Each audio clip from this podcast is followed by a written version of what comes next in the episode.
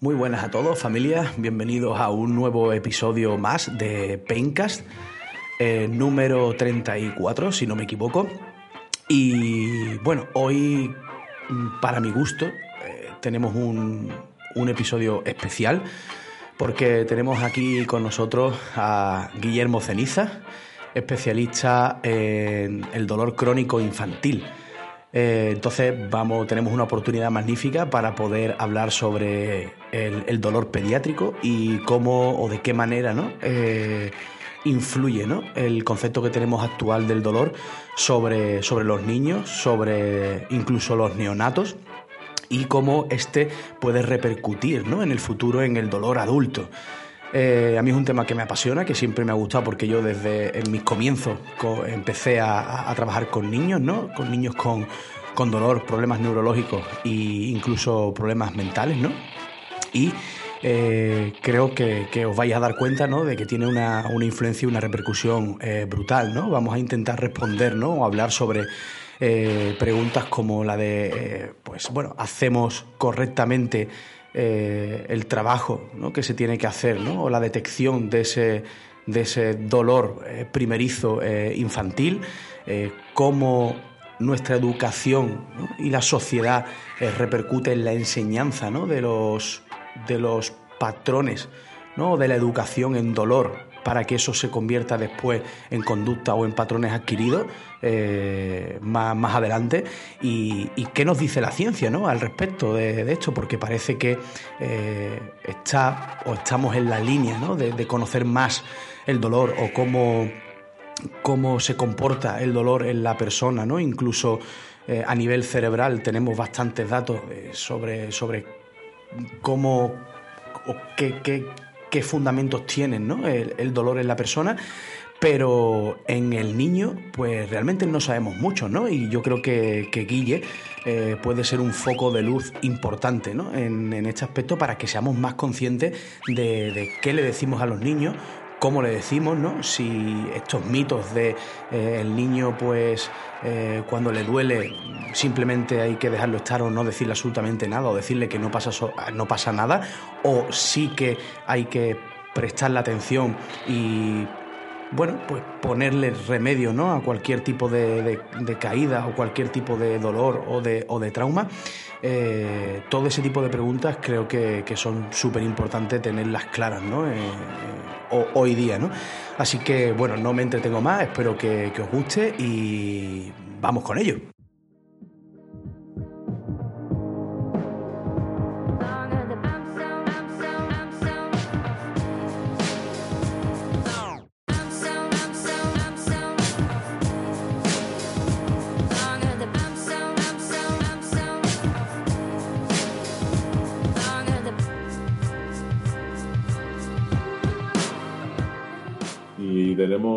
Tiene que haber dos grados, yo creo, por ahí. Aquí en Sevilla hoy está nublado el día. Sí, pero ahí Sevilla está nublado, pero tenéis 14 grados o 15. Aquí hace 13 grados. O sea, fíjate. Sevilla. Sevilla es un microclima, tío. no me gusta estuve El, estuve el año pasado en mayo y tenían ya 35, 35. O sea, fue cuando pegó a tope. Mayo, junio, 35 a mediodía. Una locura. Un, calor pegajoso, tío. Horroroso. Es el peor calor eh... verdad, sí. eh, bueno, eh, ¿se, me escucha, ¿se me escucha bien? ¿O le subo un poquito los, los gains? Está perfecto. Yo te escucho quizás em, demasiado eh, irritante, ¿sabes? Demasiado alto. pero, pero, ya, pero eso ya, pero eso ya viene de atrás por, la condición nuestra o, es porque realmente me escucha irritante por el micrófono. Viene, viene, de atrás. Viene de atrás, ¿no? Eh, bueno, pues nada. Eh, ¿Qué pasa, Guilla? Ha sacado un ratillo para nosotros, ¿no? Somos un montón de pesados, ¿no? para nada, para nada. Eh, Gracias a vosotros, vamos, por supuesto. La que, le tiene mucha gana, tío, porque mm, no es solamente un tema que me parece que es súper necesario en visibilizar, en el que creo que él mm, sabe bastante, bastante, bastante, bastante, que es el dolor crónico infantil que muchas veces se da por hecho, ¿no? De como que los niños no tienen dolor, que los niños no pueden tener dolor crónico, que los niños no sufren tanto como los adultos, porque como no tienen tantas experiencias previas, tantos condicionamientos, tanto, o que el contexto es sociocultural como que si a ellos tampoco no les influyese, ¿no? Entonces me parece que por ahí eh, Guille puede aportarnos bastante, bastante luz porque sé que se dedica sobre todo. Claro, fíjate, es que eso, que has dicho es lo más importante. Es que yo creo que eso, es verdad que eh, se sabe desde hace poco. Yo siempre digo esto, empiezo por aquí porque no me gusta tampoco o sea, yo creo que tampoco hay que poner el foco en el desconocimiento, sino en el conocimiento. Entonces, empezar por entender dónde estamos eh, pasa por, por, estudiar de dónde venimos. Eh, es cierto que, que, no se sabe o no se conoce mucho si los niños o los adolescentes, incluso los jóvenes, eh, tienen dolor persistente, que esto de crónico igual ya, bueno, suena como más una losa madura, ¿no? Se asocia mucho a un dolor que no se va a ir nunca, que no es, no es así, pero tiene esa asociación yo lo denominaría como persistente. Y es cierto que tampoco entendemos muy bien cómo puede ser que un niño de cuatro años, un niño de ocho o incluso un niño de 14 pueda tener dolor persistente. Bueno, es relativamente sencillo, lo que pasa que lo que ha necesitado es muchísima investigación. El otro día lo comentaba, principalmente el, digamos como el mayor aporte que tenemos es lo que se ha realizado en esta línea, lo que se ha realizado en neonatos y en niños menores de un año, donde se ha observado que no solamente el dolor, eh, por supuesto, que está presente, sino que encima, además, al, estar hablando de un sistema inmaduro, es más permeable a cambios, incluso a estímulos nocivos. Parece que no tiene sentido, parece algo razonable, pero hasta hace muy poco esto no ni siquiera se contemplaba. Hasta hace muy poco, me quiero referir hasta hace 10, 20 años, se, se, hacían muchos procedimientos sin anestesia, es decir, se intuía que el niño no sentía dolor por lo mismo, ¿no? Porque se decía, el sistema es inmaduro y no es capaz de, digamos, recibir esta señal, cuando no es verdad, incluso además es amplificada. Y encima, además, em, se hacen procedimientos sin anestesia, pues estoy pensando en cirugías o en otros, ¿no? En, procedimientos dolorosos. Esto lo que ha conllevado es a que el desarrollo en este campo ha sido, ha sido fantástico, pero también nos ha arrojado algunas preguntas. Y esto es lo que yo creo que, que todavía no tenemos muchas respuestas. La principal es si esto es causa de dolor en adultos o incluso es, produce alteraciones cognitivas graves. El otro día algo comentaba también em, por un estudio e, en redes y esto es fundamental. Es decir, no es solo que sientan dolor, sino que lo sientan más amplificado y que cronifica antes.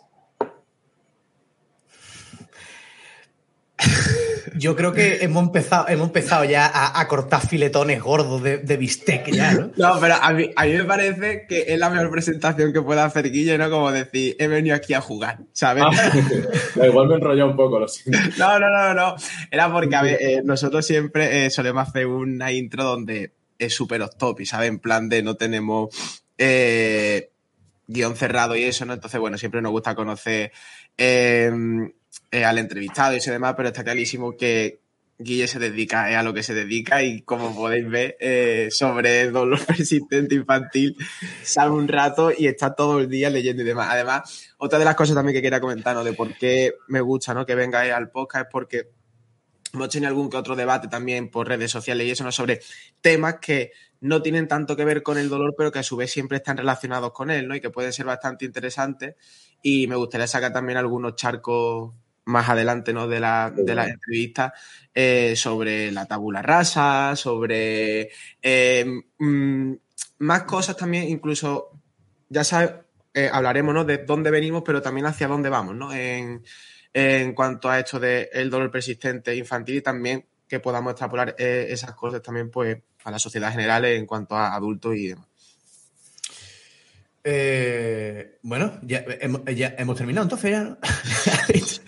Eh, a ver, para, la gente ¿no? Que, no conozca a Guille, Guille eh, es fisioterapeuta y es especialista en, dolor pediátrico, ¿vale? Más concretamente en dolor crónico infantil. Entonces, a mí personalmente este es un tema que yo me apetecía, ¿no? Cuando hablé con Álvaro, porque yo cuando empecé a trabajar de fisio, yo empecé con niños, ¿vale? Empecé con niños, eh, parte neurológico, parte dolor sin más. Eh, y también tuvo una, parte en la que había problemas neurológicos combinados con eh, problemas mentales, ¿vale? Eh, entonces, siempre me ha llamado mucho la atención, pero al final, cuando tú vas avanzando, vas entrando pues, en clínicas y tal, donde al final es más traumatología al uso, ¿no? O deportiva, y ya esto, si no te especificas más en, esto o no sigues con esa línea, pues lo dejas un poco, un poco de lado, ¿no? Entonces, me parece un tema súper guay porque muchos de los, de los problemas que tenemos hoy como, como, adultos, es posible que, vengan eh, asociados ¿no? de aprendizajes eh, mucho, mucho anteriores. ¿no? Em, entonces, eh, nada, vamos a, primero a preguntarle ¿no? la pregunta del millón que siempre hacemos antes de empezar al entrevistado, que quién es Guillermo Ceniza. ¿no? Yo he hecho una, una introducción laboral profesional, pero lo que queremos saber es quién es Guillermo Ceniza y qué, y qué, al fin, y qué te ha llevado a ser quien eres hoy ahora. Bueno, pues muchas gracias. Eh, sí, bueno, has hecho un resumen fantástico. Vamos, yo soy fisioterapeuta, como muchos de los que nos están escuchando, y bueno, mi, principal, digamos, motivación es, eh, bueno, como has comentado, dolor infantil. Realmente, eh, bueno, es como una tendencia natural que yo tuve. Empecé por el dolor crónico en adultos, me interesó mucho la pediatría en mis prácticas de carrera y entonces al final lo tuve fácil. Realmente, aunque, claro, decías, joder, Em, conlleva mucho estudio, pero también yo creo que es, em, es interesante ver un poco qué cosas podemos aportar los fisioterapeutas. Yo creo que ahí es, yo creo que estamos todos en esa historia, ¿no? Ver qué puede hacerle un fisioterapeuta. Yo creo que la fisioterapia está cambiando mucho y tenemos que intentar, pues yo creo que ver em, a cada uno el, sistema de especialización. Hostia. Estás, estás, estás. Está, está.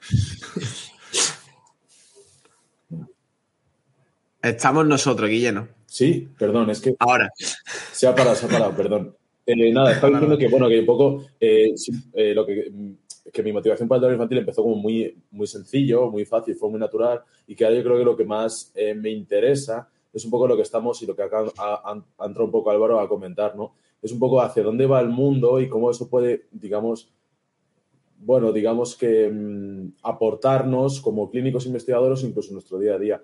Por eso el aporte de, filosofía o incluso de ciencias básicas que nos puede explicar algunas cosas me parece fundamental. Y yo creo que también una de mis motivaciones grandes está por ahí, ¿no? Y ver cómo la nueva tecnología eh, no hace nada si no es manejada por máquinas que son nuestro cerebro, que son muchísimo más complejas que cualquier otro sistema, ¿no?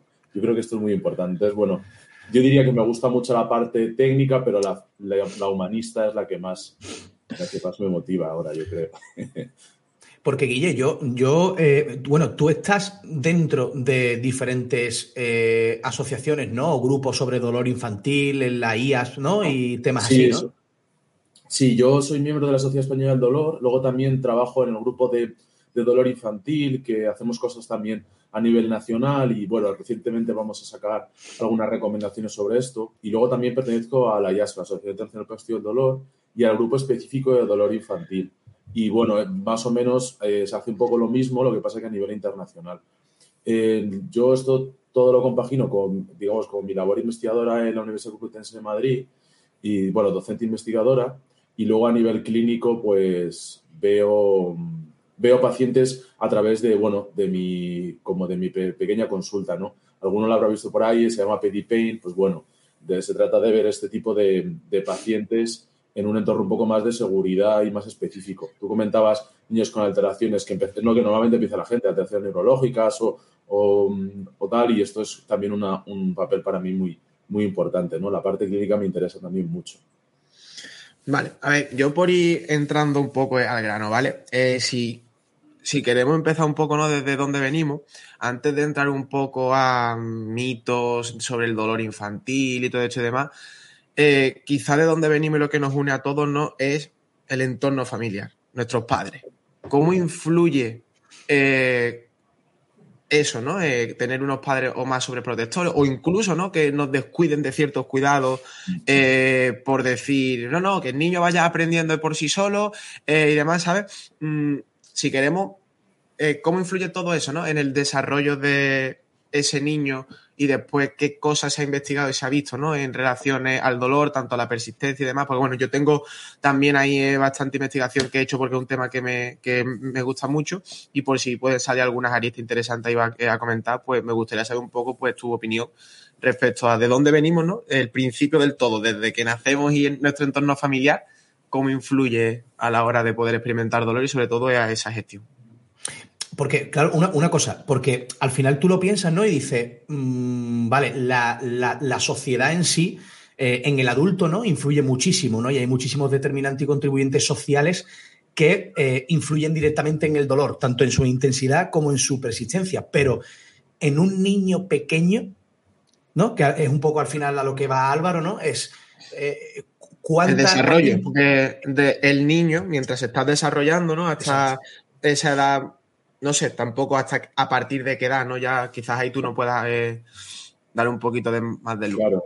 Bueno, esto es, o sea, realmente em, yo pondría un poco, o sea, yo dividiría como en dos grupos, claramente. Están los, los niños que no se han desarrollado a nivel hormonal y los que sí, ¿vale? Yo creo que eso sería fundamental. Los que no lo han hecho, digamos, por debajo de los 12 años, 10, 12, 14, digamos que es un poquitín más Mm, más sencillo, puesto que hay muchos, muchas, digamos, em, bueno, procedimientos, procesos cognitivos que no se han del todo desarrollado como un adulto, digamos como que ese es el modelo del niño que posiblemente estudiamos en, la carrera, ¿no? Y lo que tenemos en la cabeza, ¿no? Que, pues bueno, no, no tiene esa, tanto esa capacidad de, eh, bueno, de de condición de lo abstracto, de esa anticipación hacia el futuro. En cambio, los, niños que llamamos niños, pero son casi adultos ya, a partir de 14, 15, 16, sí se parecen bastante a un adulto.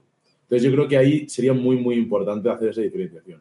¿Cómo puede afectar el entorno a poder desarrollar esas conductas asociadas al dolor? Es fundamental. Lo que pasa es que em, hay casi tantas líneas como pacientes. Eso es súper interesante. Claro, el problema es que Em, yo te puedo decir, jo Álvaro, eh, jo Paco, eh, la historia está en que em, sí, evidentemente la familia, si es súper protectora, lo que va a generar son conductas, digamos, de evitación o no lo que conocemos como conductas de evitación hacia el dolor.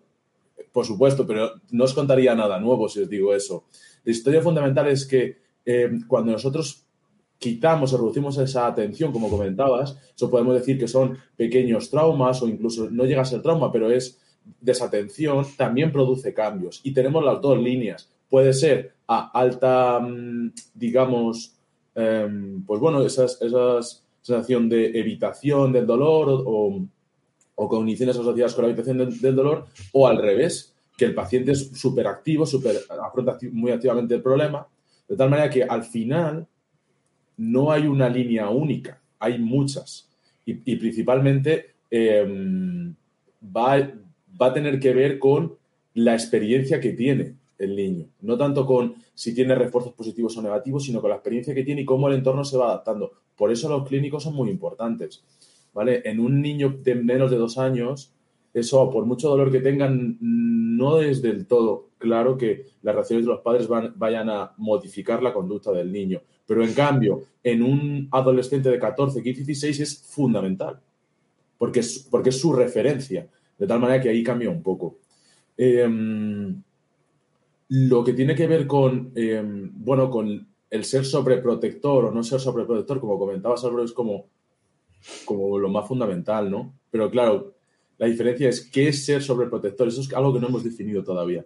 ¿Qué pensáis? Yo, no lo ahí Sobre, sobre eso, ¿vale? Eh, lo que tengo leído y lo que tengo estudiado y lo que también tengo escrito y ese demás.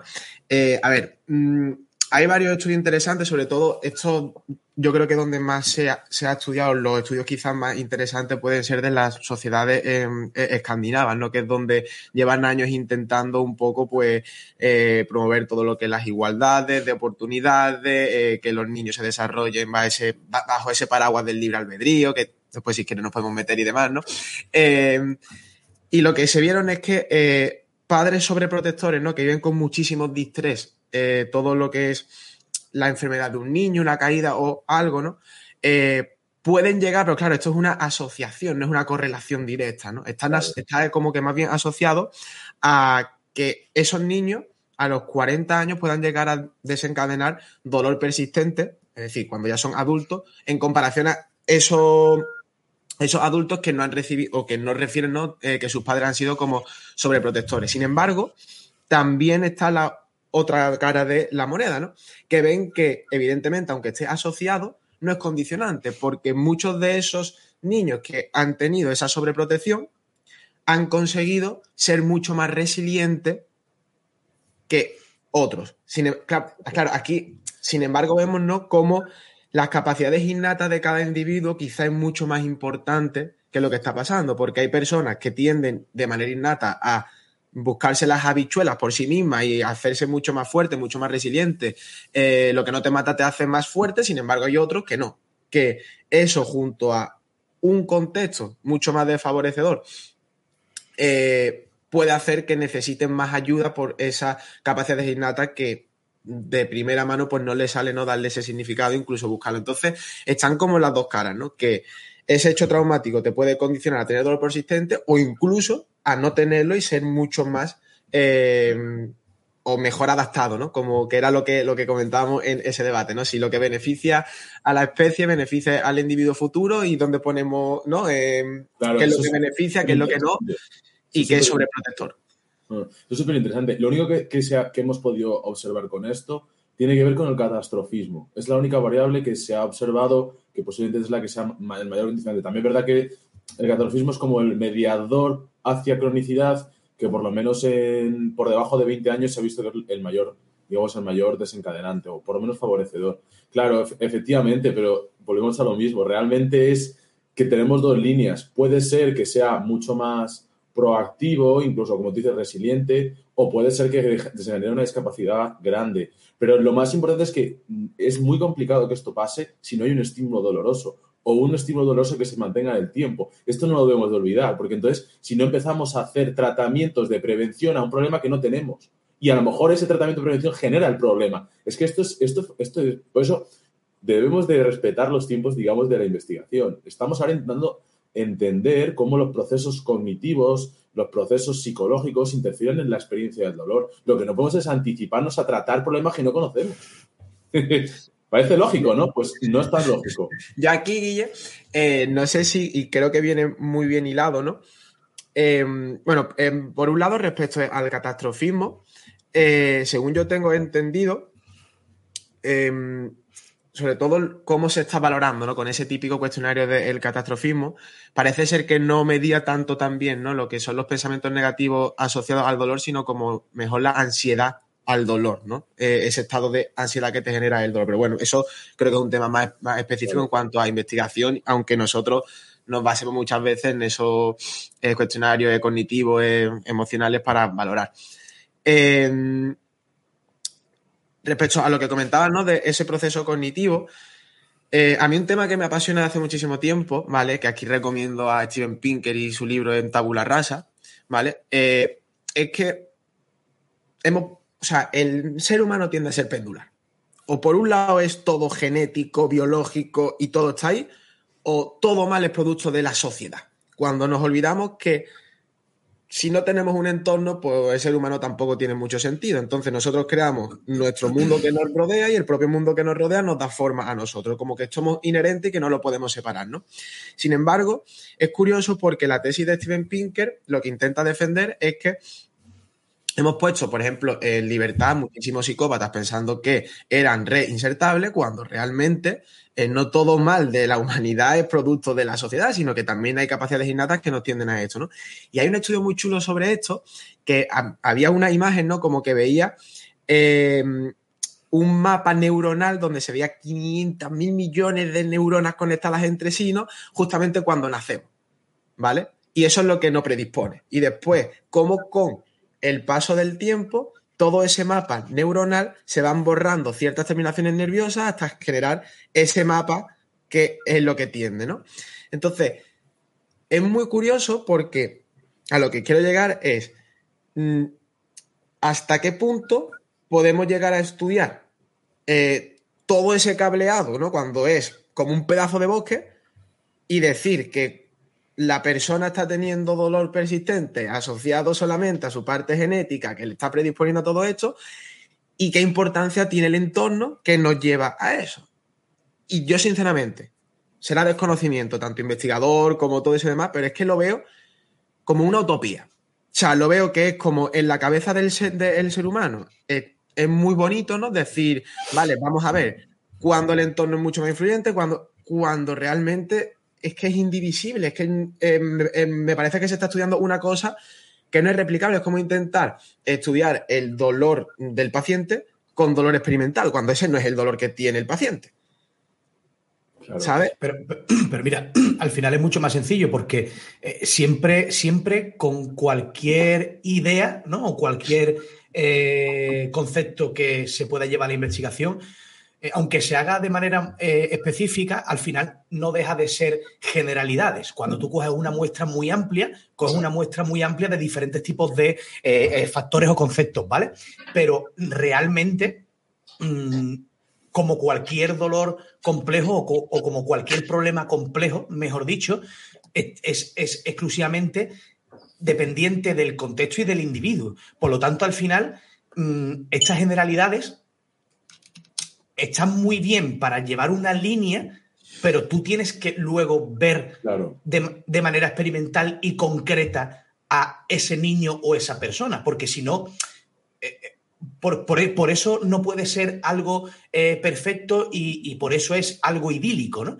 No, si, yo, si yo a lo que voy es que necesitamos hacer ese tipo de estudios experimentales y demás para hacer hipótesis, pero no sacar conclusiones precipitadas que después se lleguen a la clínica, como que eso es así por eso. Y entonces ya eh, una mentira se acaba convirtiendo en una verdad. Sino que eso tiene una finalidad de hacernos hipótesis para ir em, perfeccionando lo que es la línea de estudio hasta que después pueda llegar a ser replicable y que después se pueda llegar a la práctica clínica lo más cerca, o sea, lo más cerca posible de lo que es la realidad clínica.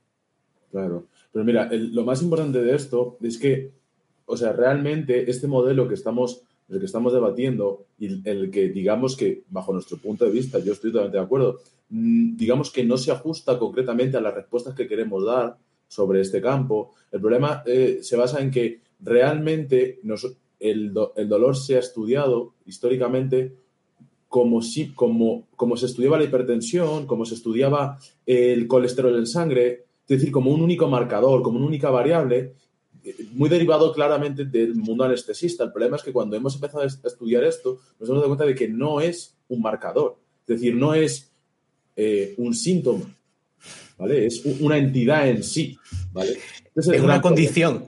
claro, entonces eh, la cuestión está en que entonces por eso yo hago modelos simplistas para explicar una, eh, un síntoma, una variable, un marcador, como lo hago, pues al ratón yo le inyecto eh, más colesterol para ver si le aumento el colesterol en sangre, le, aumento la tensión. Como al final hago modelos para poder replicar una patología. El problema es que nosotros el dolor no lo podemos eh, de manera general digamos, replicar en un paciente, porque depende del contexto, de la situación, del propio sujeto, de cómo hago el dolor, de cómo produzco el dolor. Al final, estamos haciendo un modelo, estamos replicando un modelo de investigación que no nos vale.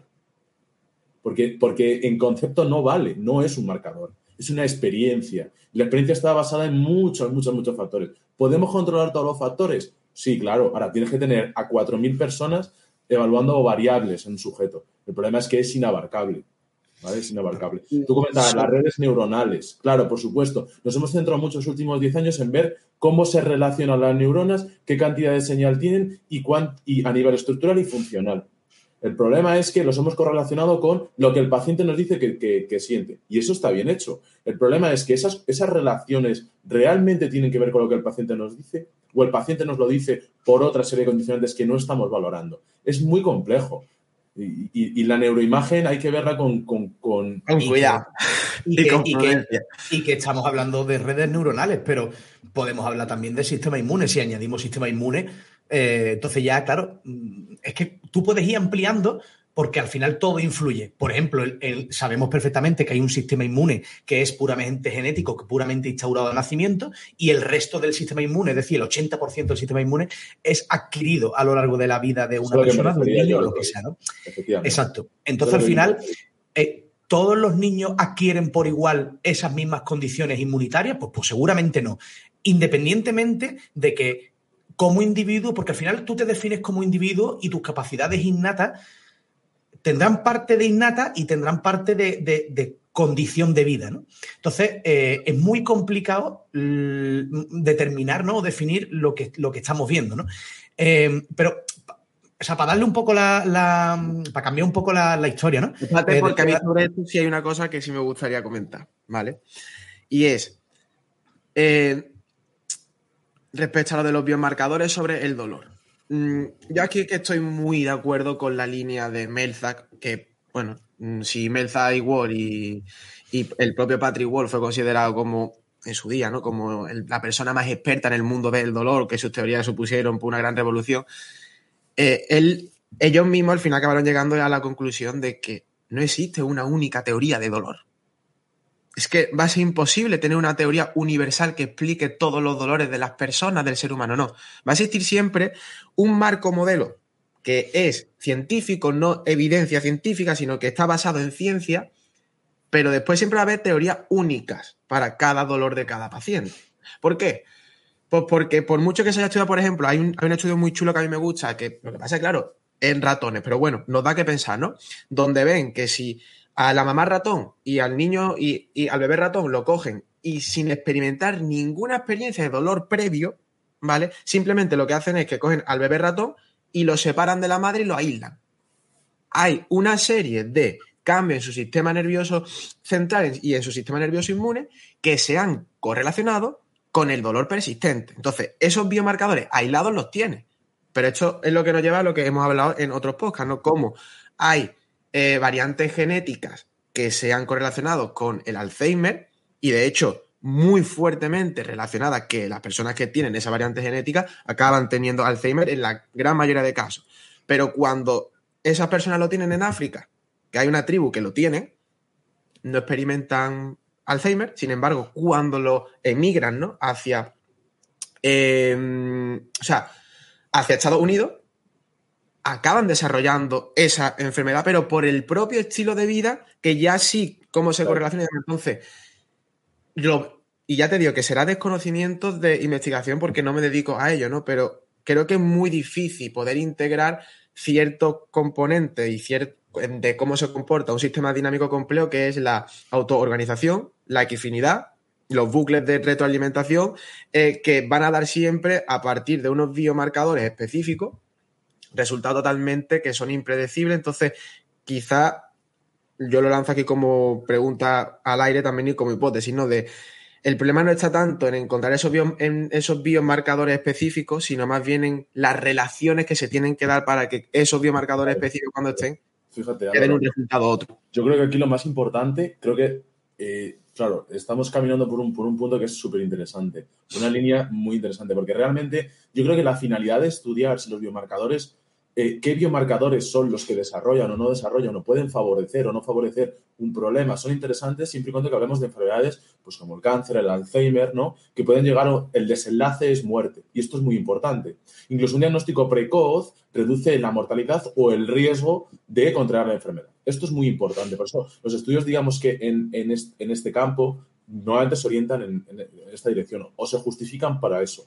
¿Qué pasa en el dolor? En el dolor esto es interesante, pero no tanto para conocer cuáles son los marcadores, o sea, perdón, cuáles son los, los cambios genéticos que hay, que también lo son porque desarrollan fármacos, hay mucha, mucha investigación en esto, sino para saber que realmente tu experiencia de vida es la que empieza a modificar tu, o hay modificaciones en tu ADN que te desarrollan o te dan mayor riesgo a desarrollar problemas de dolor. Por ejemplo, pues tienes más capacidad de poder producir eh, óxido nítrico o receptores de neurona que son capaces de absorber más el estímulo. Es decir, es muy interesante, pero realmente que salimos un poco del... Sí, es verdad que porque tú hayas vivido situaciones traumáticas, aversivas o incluso tú, como tú decías, tus padres te, te, den un refuerzo eh, en cuanto a tu discapacidad, ya sabíamos que eso era un problema, pero sino también sabemos que además codifica, es, cambia, es capaz de modificar el ADN, es capaz de modificar esa eh, transmisibilidad de, o,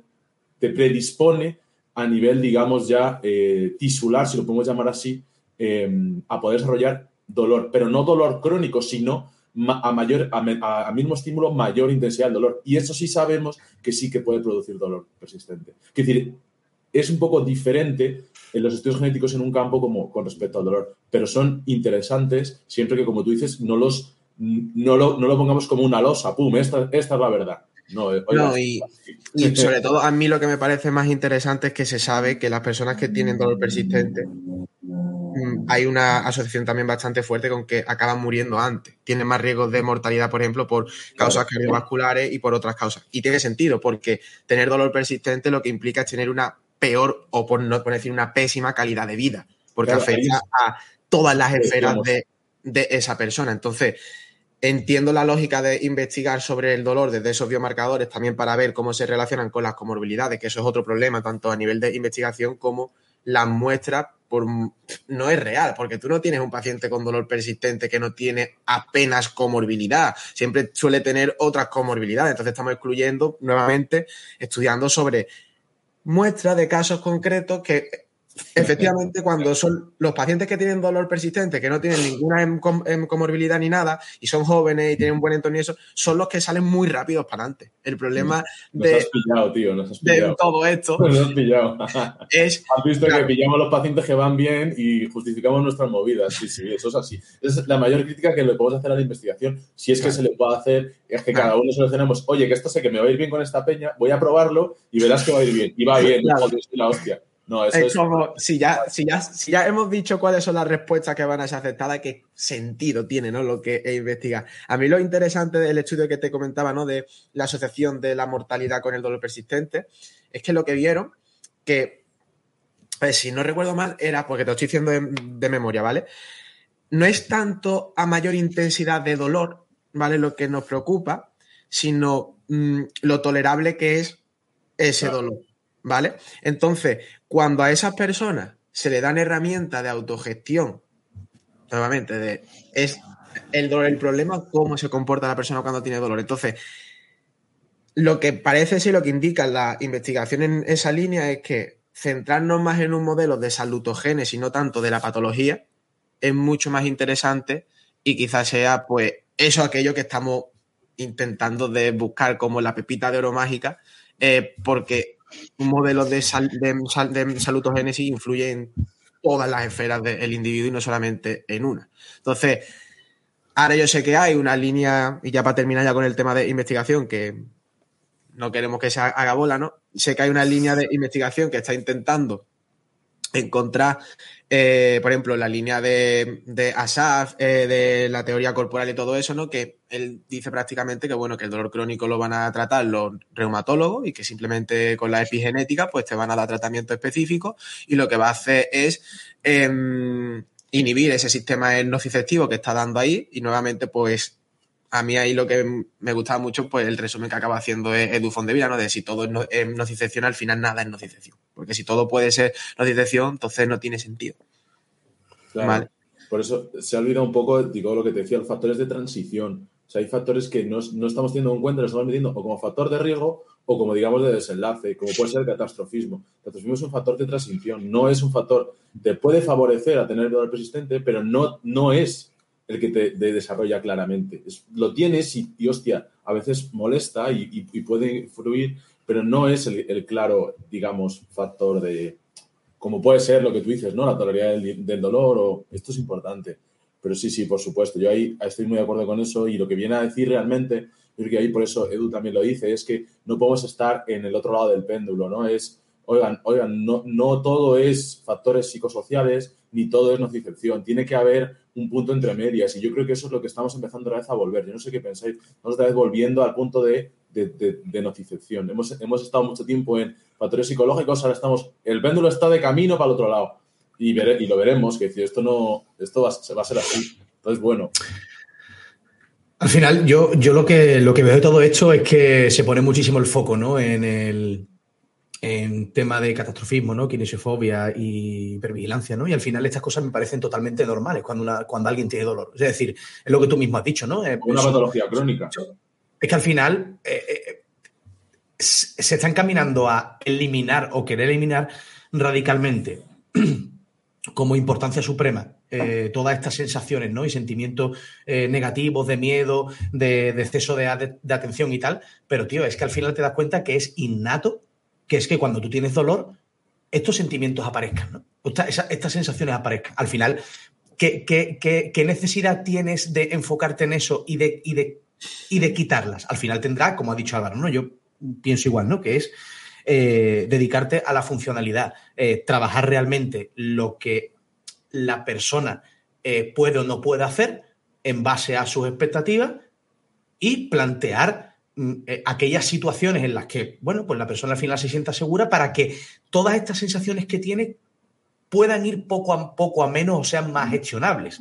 ¿Me explico? Eh, pero no tiene sentido eh, centrarse única y exclusivamente en la parte psicológica, porque no todo es psicológico. A mí me da mucho coraje cuando eh, termino de hablar con, un paciente ¿no? y me dice, bueno, entonces esto es psicológico. Y me digo, no, no es psicológico, no te confunda porque mm, no todo es psicología, no todo es el dolor está en tu cabeza, sino que hay un tema en, el procesamiento de X tipos de situaciones y de contextos donde el sistema de alguna manera se dispara, ¿no? Eh, bueno, pues hay que trabajar con, eso, ¿no? Y dejarse de los extremismos que, al final lo único que, queremos es validar nuestra mierda, ¿no? Y vender nuestra mierda porque al final es lo que nos interesa, ¿no? Y, nos contamos nuestra historia de, y, no, somos, no somos congruentes al final con, con, la realidad porque vivimos en una realidad totalmente eh, aislada. Em, yo mm, quiero cortar el tema de la investigación, ¿vale? ya, ¿vale? Entonces yo quiero ir directamente a lo que es el niño, ¿no? Em, y a mí me... Mm, yo tengo una, cosa con los niños, porque de vez en cuando veo a niños, ¿no? Y, me interesa mucho la parte de lo que has dicho tú al principio, Guille, de eh, los niños tienen una, una, reacción ¿no? al dolor más, bastante más exagerada que un mm. adulto. ¿no? Yo siempre le pongo la comparativa a los padres como eh, un poco desagradable, ¿no? Y alguno pensará, tío, me, estás comparando a mi hijo con esto, ¿no? A, los animales, ¿no? A los perros, ¿no? Yo tengo un perro y cada vez que se le pisa o cada vez que eh, le pasa cualquier cosilla que posiblemente no tenga la más mínima importancia, empieza a, hacer un, gemido, ¿no? Como un grito, eh, empieza a cojear de manera bestia. Eh, tiene unos comportamientos y unas conductas que no se corresponden absolutamente para nada con, con, la, con la, realidad de lo que ha sucedido. Y yo creo que los niños, hablo por debajo de los 10 años, suele pasar mucho esto, ¿no? Entonces los padres se asustan mucho porque piensan que el niño ha dejado de mover radicalmente el brazo, eh, la pierna, eh, se quedan totalmente eh, sin poder hacer nada, ¿no? Y, claro, pero... y, es como, y los padres se, se, asustan muchísimo y es normal, ¿no? Porque automáticamente parece que están mm, muy mal, ¿no? entonces, esto es una cosa que a mí me impacta, ¿sabes? Qué bueno, ¿eh? me, ha, encantado, me ha encantado eh, tu propuesta. O sea, me parece. Pero claro, aquí tenemos que empezar a entender un poco salirnos del modelo de adulto, porque claro, el niño lo único que quiere, lo único que su sistema está capacitado es para sobrevivir. ¿Vale? Entonces, lo más importante es que sobreviva. Es lo que hablábamos el otro día. O sea, supervivencia es lo más importante. Por lo tanto, el dolor persistente en la naturaleza no existe, porque el que tiene dolor muere se lo come un león o se cae por un barranco o se muere de hambre porque no puede cazar o no puede comer vegetales. Depende de, cuál sea su, su medida.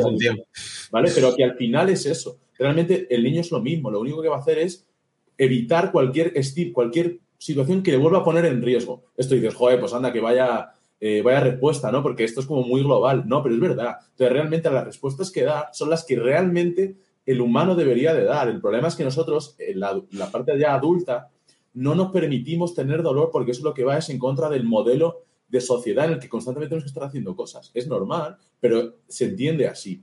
¿Por qué digo esto? Porque mm, creo que las reacciones dependen de cada niño. ¿eh? Esto, claro, tampoco, tampoco es algo tan... Innato. hay, hay, algunos que tienden a comportarse de una manera y otros también tiene que ver lo que decíamos, ¿eh? con la relación con, con, el entorno. O sea, también ven un poco las respuestas que hay, pero no es el mayor condicionante. Lo que quiero decir con eso es que que tenga dolor o no, no es discutible. las respuestas que hace el dolor lo pueden llegar a ser, pero que tenga dolor o no, no es discutible. Eso es algo que en niños todavía se, está, o se pierde mogollón. Porque la gente confunde la reacción que tiene con que haya tenido dolor. Sí, igual se ha pinchado con una aguja y le ha dolido, pero a lo mejor no tiene que estar una semana con el brazo, ¿sabes? Inmovilizado. Pero, o, cosas así, me refiero, que no, que no tiene, esas respuestas normalmente son a veces desadaptativas para lo que nosotros creemos que es adaptativo, pero que siente dolor es totalmente eh, verdad. El problema de esto es que los estímulos repetidos, eso es lo que iba yo al principio, son los que pueden propiciar muchos cambios en el sistema eh, central y periférico. Ese es el mayor problema. ¿Por qué digo esto? Porque normalmente en neonatos que están ingresados en hospital tienen muchos procedimientos dolorosos tanto neonatos como a lo mejor niños que tienen que ponerse varios tratamientos ambulatorios. Es decir, estos niños como de alto riesgo son sometidos a muchos procedimientos dolorosos. Esos procedimientos dolorosos hasta hace dos días, el programa de Hospital Sin Dolor se, aprueba hace como 5, 6, 7 años, donde se empieza a medir el dolor en estos niños. Esto es, bueno, pero es muy nuevo. Y lo que quiero decir con esto es que los procedimientos dolorosos no se estaban midiendo, no se estaban ni siquiera valorando. Esto lo que condiciona es que el niño tenga mayor riesgo de poder desarrollar dolor persistente. Incluso, además, el estímulo repetido es de mayor intensidad a, un, a, otro, eh, a, otra edad, por ejemplo, ¿no? o, a, un adulto. Esto es importante porque al final lo que tenemos es que el sistema lo que está haciendo son cambios rápidos, rápidos, para poder sobrevivir. Por lo tanto, lo que va a hacer es evitar reacciones de evitación mayor, sistema, incluso a lo puede dormir peor. Decimos, hay cambios grandes. Esto es una línea de investigación brutal, brutal. Y el otro día ponía algunos estudios, sobre todo en Italia, Estados Unidos y Canadá, están, han visto que los procesos cognitivos durante la, durante, bueno, la etapa preverbal, posverbal, incluso eh, cuando ya son adolescentes, cambian mogollón. O sea, digamos que el sistema no solamente se ha adaptado de manera más sensible, que no me gusta esa, esa palabra, pero es sensible al dolor, sino que encima además a nivel cognitivo cambia, es decir, tienen un cerebro diferente, muy parecido a cuando una persona sufre un trauma, que lo que hace es que todo su foco de atención es a prevenir más situaciones de riesgo. Realmente esto es lo que está sucediendo. Lo que pasa es que esto no se estaba valorando, lo hemos visto ahora y entonces la, la coletilla que hace falta hacer ahora, que es, es, peligrosa, pero hay que hacerla, es ver si estos niños son los que luego tienen dolor, ese dolor persistente que no hay manera de curarlo porque no hay manera de quitárselo. Y hay un grupo de población en adultos que esto es así. Y esto, o sea, es fascinante, pero sobre todo tiene que ver con las alteraciones cognitivas. Aprenden peor, se desarrollan motóricamente peor. O sea, esto es, es muy importante. Y sobre todo, y ya termino con esto, hay muchas intervenciones en fisioterapia en estos niños, sobre todo cuando están en hospital, que producen dolor. Ostras, podemos ser parte de la solución, no del problema, ¿no? Quiero decir. A mí aquí lo que me llama la atención, ¿vale? Es. Mm, son muchas aristas, ¿no? Por un lado, lo que comentaba Paco de la comparación del perro y el niño. Evidentemente, mientras más inmaduro es el niño, su comportamiento es más animal. Claro. Es decir, es más pura supervivencia. Eh, aquí tenemos que meter la moralidad, la ética y la sociedad actual. ¿Vale? ¿Cómo entendemos el ser humano de cómo se relaciona con el mundo? Porque claro, tú lo has dicho muy bien, Guille, de hecho fue una de nuestras discusiones y lo anterior podcast que grabamos Paco y yo. El dolor persistente está más presente en el ser humano respecto a otras partes del reino animal porque nosotros no vemos ética ni moralmente dejar a un niño, dejar a un adulto y eso sin ayuda y que se la busque por sí misma. Pero ahí era lo que, lo que yo te comentaba, ¿no? De lo que beneficia a la especie realmente lo que beneficia al individuo o no. Entonces, quizás cuando vemos a un niño con un comportamiento súper exagerado respecto a lo que acaba de acontecer, claro, lo vemos tan vulnerable, tan frágil, que nos preocupamos en exceso y tendemos, y está bien, porque la tendencia humana y en nuestros genes súper egoístas lleva implícito el cuidado, el que, no, oye, estoy aquí para ayudarte y con toda la buena intención quizás estamos contribuyendo a todos esos procesos cognitivos que tú comentabas y demás. Respecto a lo que comentaba de la sensibilidad al dolor, entiendo, ¿no? Que esa palabra de sensibilidad al dolor, que no nos gusta mucho eso porque tendemos a asociarla también con mecanismos fisiológicos que también son reversibles, donde podemos meter el jardín de la sensibilización central, de todo eso, ¿no? Pero innatamente creo que nuestro organismo eh, nos ha llevado hasta aquí a que si tú me repites un estímulo que me desencadena dolor, mi sistema tiende a sensibilizarse para que ante una menor intensidad de ese estímulo tengo la misma respuesta.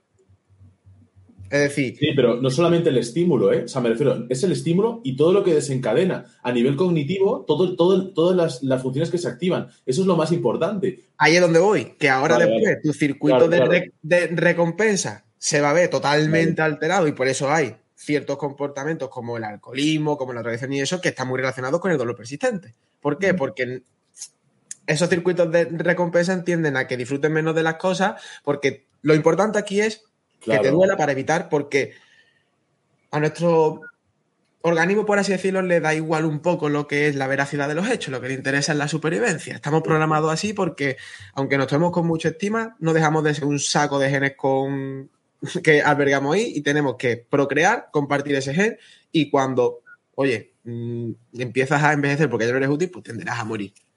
Ahora ya, ahí donde yo creo que es lo que entra ese afán por querer alargar la vida, por poner toda nuestra disponibilidad, eh, por que nos puede hacer incluso a que el dolor siga persistiendo más en el tiempo, por mm, creernos que somos, pues, moralmente superiores a todo eh, el resto, ¿no? Es un tema, por eso yo creo que la filosofía no se puede sacar de todo esto porque...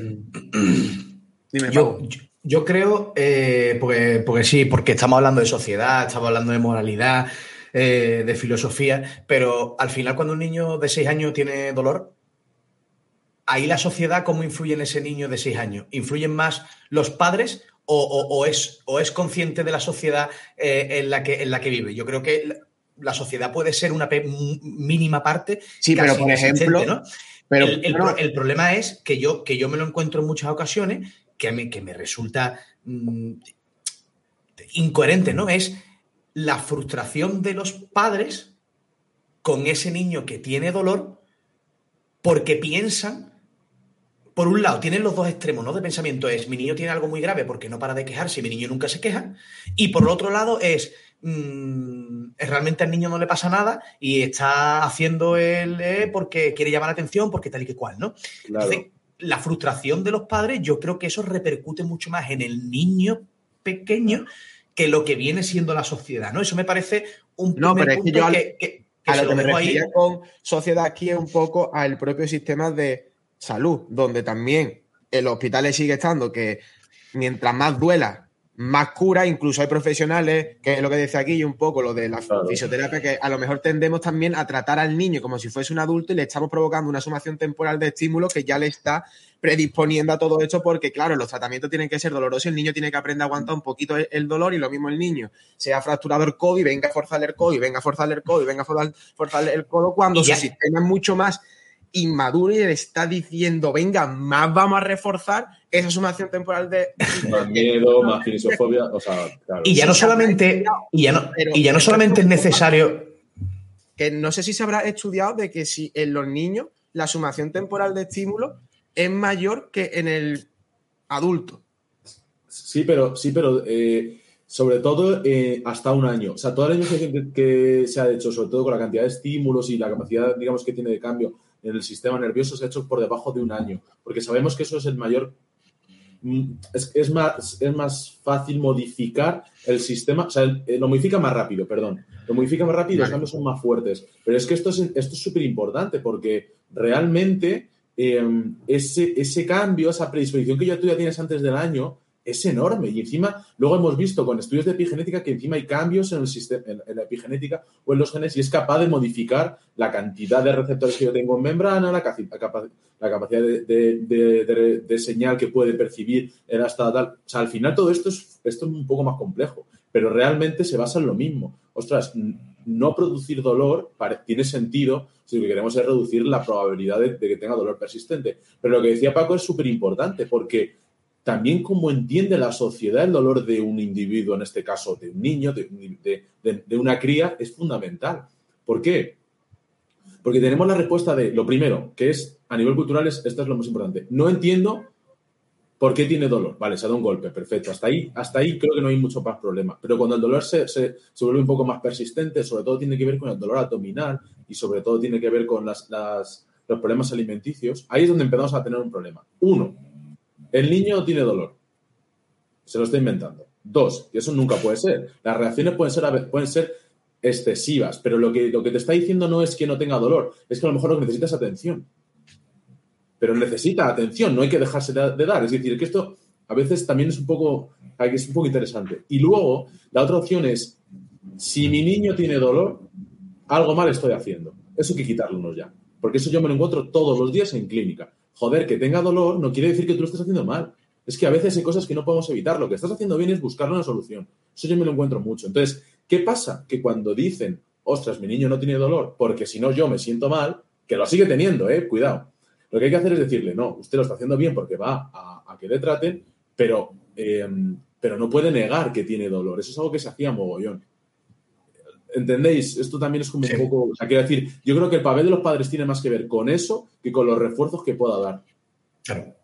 Porque yo, en el tema de los refuerzos, ¿no? Y de, y de la sumación temporal y lo que decía Álvaro, yo voy más un poco por la repetición de estímulo de lo que decía Guille, que es eh, no hace falta seguir generando dolor en el sitio que el niño tiene dolor, sino simplemente con ese, ese exceso de, cuidados, ¿no? Y, y, ese exceso de eh, constante repetición de qué te pasa, cómo estás, te duele, ten cuidado con esto. Eh, yo creo que la verbalización de todo eso es más, genera mayor estímulo de repetición en ese niño que posiblemente el dolor que, tú le puedes hacer manualmente, porque realmente a nivel profesional eh, eh, creo que nos sentimos sensibilizados con los niños, ¿no? Y tampoco vamos a muerte como podemos hacerlo cuando una persona tiene un cruzado, un adulto tiene un cruzado y la iris se revienta, ¿no? Pero, Paco, tener en cuenta que tú estás hablando de niños un poco más mayores pero los que están en UCI o los que están hospitalizados, hay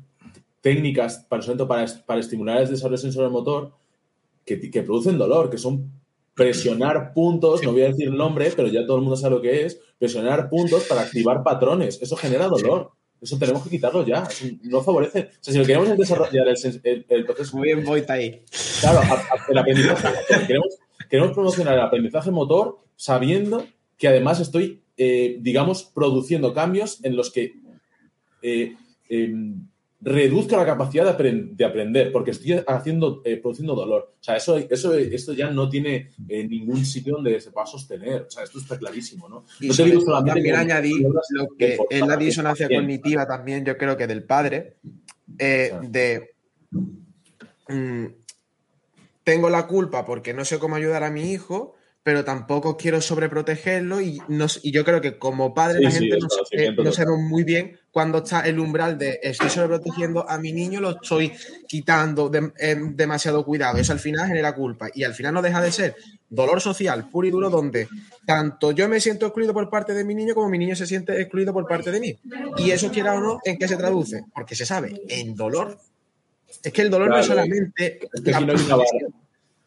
no hay una vara de medir clara, no, no le puede decir, oye Paco, pues lo que tienes que hacer es esto, lo que tienes que hacer, no, es que también lo importante es lo que a cada uno le salga. Quiero decir, esto tampoco hay que reprimirse tanto. Joder, si tú lo que quieres es que tu niño se sienta bien, cógelo, dale atención, porque la atención es el mayor, es las cosas más importantes. O sea, sabemos que el reducir la atención hacia una persona no es sobre darle atención, pero darle atención a un niño, que es lo que necesita. Llora porque necesita atención. Eh, eh, se enfada porque necesita atención. Es casi siempre es eso. Porque lo que necesitas es estar con el, con el padre o la madre. Que es que es súper básico. Lo que pasa que, claro, eh, claro, nos hemos, hemos, empezado a ver que la sobreprotección también genera problemas y entonces nos hemos ido al otro lado del péndulo, que es nada. Y eso tampoco puede ser. Es decir, es, es, es, bastante complicado, pero bueno. Pero más, que, más que sobreprotección, tío, a lo mejor una, una protección eh, dañina, ¿no? Porque, mm, hmm. porque, bueno, yo creo que tampoco. Yo es que, claro, como soy padre ahora, pues yo siempre me voy a la parte de, los padres que dicen, no, si el niño llora, pues hay que dejarlo, ¿no? Incluso médicos, ¿no? Eh, o pediatras, ¿no? El niño hay que dejarlo tal, porque si no eh, se acostumbra a los brazos, o si no tal y cual, ¿no? Y yo digo, me parece una auténtica locura, tío, porque, porque el que tú tengas a tu niño más tiempo en brazos, eh, es, es, al final, es protección, pero, pero, pero no es sobreproteger. Es que yo creo que tenemos un concepto equivocado de la sobreprotección. Total, total. es que, o sea, vamos a ver, ¿tú te crees que un niño, que tú tienes hijos ahora, un niño con dos años y medio va a querer estar todo el día a los brazos y quiere estar trasteando? que quiere estar por todos los lados molestando y, con tres años y medio, lo que quiere estar eh, dando guerra por todos lados, pero no en los brazos. O sea, el niño no, se va, no va a querer estar todos los días en los brazos, ya te lo digo. Lo que va a querer es trastear. Y a veces, pues también quiere, estar, quiere que le cojan, pero, pero no se va a acostumbrar a los brazos. Lo que tiene que tener es un entorno seguro. Es que eso claro, no no. Está claro, yo, yo, yo, aquí en este caso, por ejemplo, hablo de los niños que a lo mejor son bebés, ¿no? Que tienen dos, tres meses, ¿no? Como, como, la, como, la, mía. Y, y, al final es lo mismo, ¿no? Yo creo que a los niños hay que darle lo que, lo que realmente necesitan, ¿no? En cada época. Y yo muchas veces, eh, esto lo, lo, hablé en una ocasión, ¿no? Que mmm, la sobreprotección creo que consiste en parte, ¿no? En este tipo de niños que tú has comentado ahora, eh, en no estar todo el tiempo generando miedos, ¿no? Es como el típico padre de, cuidado niño, no hagas esto, que te vas a caer, cuidado, no tal, no sé qué. No. Entonces, eh, eh, ese estímulo verbal constante, yo creo que también genera en el niño ciertos cambios porque a nivel cerebral, a nivel cognitivo, tiene una gran inmadurez, ¿no? Que es lo que hemos estado hablando todo el tiempo, ¿no? Y está en desarrollo. Si tú vas consiguiendo generar este tipo de, de, de, conductas verbales en el niño, eso se va a traducir luego, claro. sí o sí, a otro tipo de, de, conductas en la que el niño puede ser más ineficaz o menos, eh, eh, o menos resiliente, ¿no? Como hablaba al principio,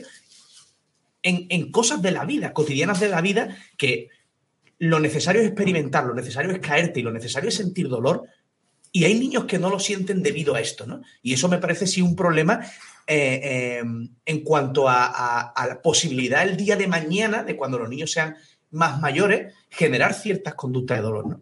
Claro, o sea, aquí lo más importante, ¿os acordáis que os decía? Eh, depende de, de, del rango de edad o del grupo en el que nos estemos, eh, que estemos hablando, vamos a, vamos a tener un tipo de respuestas o otras, ¿no?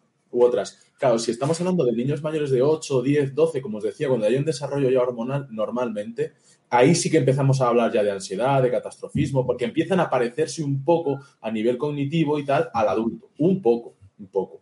Lo que voy con esto es que tú lo que estás haciendo por debajo de los 8 años, con ese refuerzo que tú estás, que tú estás hablando, es precisamente meter a piñón en un momento en el que no, no, no tienen ese, ese miedo a algo y ahí es donde tenemos un problema. A lo mejor, a lo mejor eh, el problema está en que ese tipo de conductas no se pueden hacer con esa edad. Eso es lo que tú estabas diciendo. Es que, es fundamental, ¿no? Aquí. Y, y el, el, experimentar es lo más importante. Que decir, o sea, ahora mismo en el mundo, en el, por lo menos en el país, en los países eh, desarrollados y tal, o sea, no hay estímulos, excepto que cruza una, una calle y le puedes poner un coche, pero no hay casi peligros.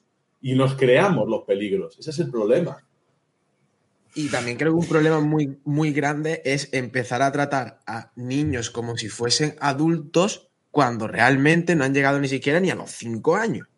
Entonces, le damos una excesiva preocupación a determinadas cosas de niño cuando realmente el niño lo que más te molesta a ti es que tu niño ha aprendido a llamar la atención de diferentes formas, pero realmente es llamar la atención.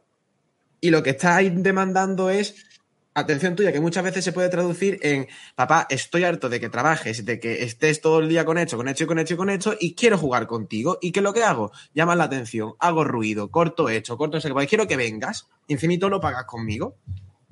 Y sí, sí, sí. para mí la experiment yo tengo ahí una anécdota también que escribí eh, en el libro cuando eh, Pepe empezó a gatear, que es el primer hijo de Paco, ¿no? Ahí hubo como diferentes momentos vitales en nuestros tres sobrinos, ¿no? Que era, Pepe empezó a gatear, eh, Emma por un lado eh, se llevaba todo a la boca, ¿vale? Eh, y, y, por otro lado, pues mi sobrino Curro y Victoria, pues Curro tenía unos cuatro años y Victoria tenía unos dos años y medio. Entonces había como diferentes momentos así, ¿no? Entonces me hacía gracia porque, por ejemplo, mi padre que es profesor, Emma cogía y se metía todo en la boca, ¿no? Y claro, le decía es más, el cuchillo en la boca, no, ella no entiende que es un cuchillo que esa, era en, en, plan de. Y se le intentaba explicar así. Después, mi sobrino Pepe, que empezaba a gatear, se ponía por los bordes de la piscina. Y claro, mi abuela y todo era en plan como eh, que el niño se cae eh, in, intentando lo que, eh, evitar ese daño. Y ahí se ve mira. cómo. Y mi propio Curro, que claro, estaba aprendiendo a nadar y eso. Y le digo, mira, el niño no se va a ahogar porque estoy aquí viéndolo. Es más, si veo que eso, pues ya le prestaré esa ayuda y déjalo que experimente, que no pasa nada mientras estés vigilando y no hace falta anticiparte a eso. Pero claro, son diferentes momentos culturales, el comportamiento de mi abuela no es el mismo que el mío, mi padre tiene en su cabeza otra cosa, y está interesante eso porque al final todos hacemos las cosas a nuestra manera, como buenamente podemos, con las herramientas que tenemos, ni mejor ni peor, simplemente mejores para una cosa y peores para otra. Mira, yo, yo quiero, eh, quiero contar una anécdota, ¿vale? Eh, de, un, de un niño cercano a nosotros, una niña concretamente que tiene, que tiene creo que, eh, tres años, ¿vale? Ahora, tres años y pico. a, ver, a ver, Guille, qué es lo que, cuál es la opinión, ¿vale? Que, me da de hecho. esta niña, cuando nació, tenía, tuvo un problema, ¿vale? Que lo que le sucedía fue que la niña eh, se ahogaba, eh, se ponía morada, dejaba de, respirar y eh, tenían que, como un rollo, pues reanimarla y tal, ¿no? Eso fue cuando nació, se la tuvieron que quitar de la madre, se la llevaron y ya luego cuando, cuando hicieron lo que, lo que fuese, se la devolvieron, ¿vale? Entonces, a partir de ahí, la madre en concreto cogió un miedo horroroso con la niña, a diferencia del mayor, que tenía un hijo mayor, ¿vale? Eh, y aquí sí pude ver yo una cantidad de sobreprotección totalmente excesiva. Porque desde que pasó esto, eh, tuvo varios episodios posteriores en los que volvió a pasar, ¿no? Entonces eran como todo el tiempo muy atento de ella, las noches prácticamente no pegaban ojo porque cualquier sonidito que hacía el bebé automáticamente se iban, ¿no? A, la cuna a ver qué es lo que pasaba. ¿Qué es lo que ocurre? Que eh, ya un poquito más mayor la niña, eh, tuvo, eh, bueno, pues típicas caídas, ¿no? Se dobló el codo una vez, eh, otra vez la madre cogió y, se tropezó y la tenía agarrada de la muñeca y se le, le, pegó un tironcillo de la muñeca y empezó a llorar muchísimo y fue otro drama, ¿no? entonces, ¿qué, ¿qué es lo que pasa ahora? Que ahora la niña está en el colegio y tiene muchísima dificultad a la hora de relacionarse con otros niños, necesita como eh, una, una, una, una personificación de el hermano cerca, ¿no? O la madre, o siempre tiene tendencia a esconderse, ¿no? Buscar ese apoyo de alguien súper conocido, ¿no? Y, la, profesora se lo dice, ¿no? Eh, eh, eh, oye, mira, tu hija es que, que no se relaciona con nadie de la clase, todos los niños están jugando y ella está un poco siempre apartada en su mundo, en su historia y tal y cual, ¿no? Em, entonces, a lo, que, a lo que me refiero con esto es que no somos conscientes que desde, desde que un bebé es bebé, eh, es posible que se puedan generar eh, eh, ciertos cambios, ¿no? Y cierta moldeabilidad por los padres, ¿no? Por, por ese sentido de tan, tan excesivamente paternalista de que, de que todo esté perfecto y que todo esté en ese super estado de bienestar total y absoluto, ¿no? De que a mi hijo no le pueda pasar nada, que los niños cambian.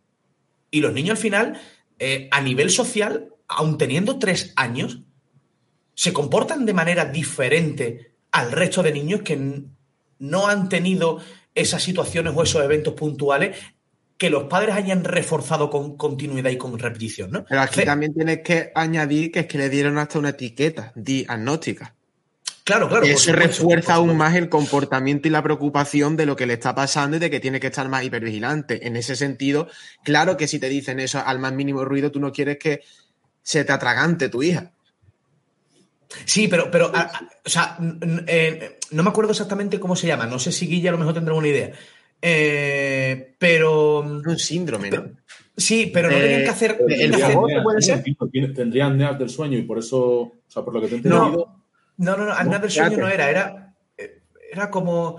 Bueno, no, no, recuerdo exactamente qué es lo que, qué es lo que era, eh, pero tenía un momento donde, donde se ponía así, dejaba como de, de, respirar, ¿no? Se ponía como un poco morada y tenían que ponerla en una posición y tal, y bueno, pues de repente pues se recuperaba, ¿no? Era como, oye, haz, esto, ¿vale? Para que vuelva la niña a seguir eh, funcionando, ¿sabes?